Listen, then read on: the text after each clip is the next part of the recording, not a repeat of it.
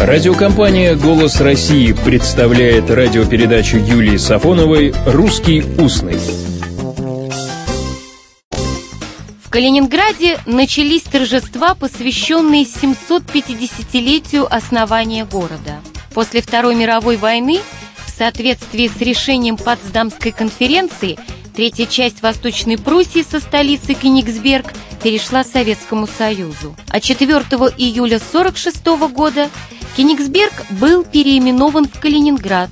Этот город и стал центром Калининградской области. А вот теперь вопрос.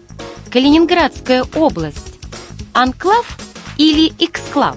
Да, вопрос, конечно, не юбилейный, вопрос лексический.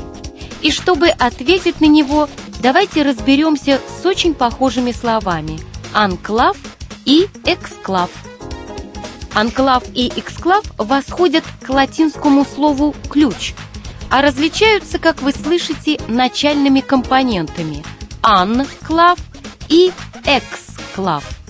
Различаются точно так же, как слова «внутри» и «вне». Кстати, чуть похожее различие в словах «иммигрант» и «иммигрант».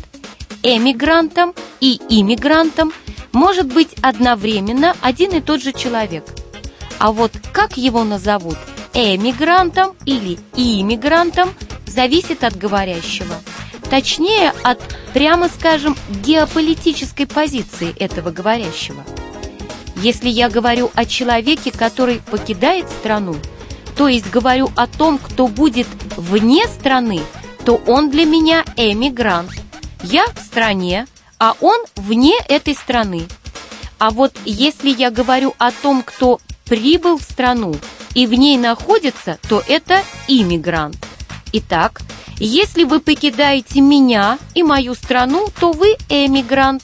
А если вы в мою страну приехали, вы иммигрант. Правда, есть еще один фокус. Вот предположим, о нашей русской диаспоре я, как россиянка, скажу так. Наши эмигранты.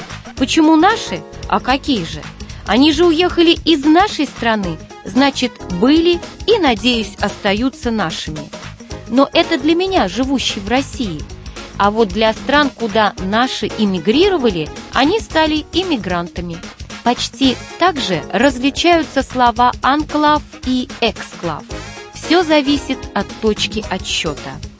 В международном праве анклав – это территория или часть территории государства – окруженная со всех сторон территорией какого-либо другого государства, а эксклав – часть территории государства, географически отдаленная от основной и тоже окруженная территорией других стран. Похожее определение, правда? Но есть различия. При определении анклава нет ни слова об отдаленности от всей страны, а вот при определении эксклава – на это указывается. Поэтому, если быть терминологически точным, то Калининградская область для россиян – эксклав, а для других стран и, соответственно, как объект международного права – анклав. Анклавом Калининградскую область таким образом называют чужие, а эксклавом – свои.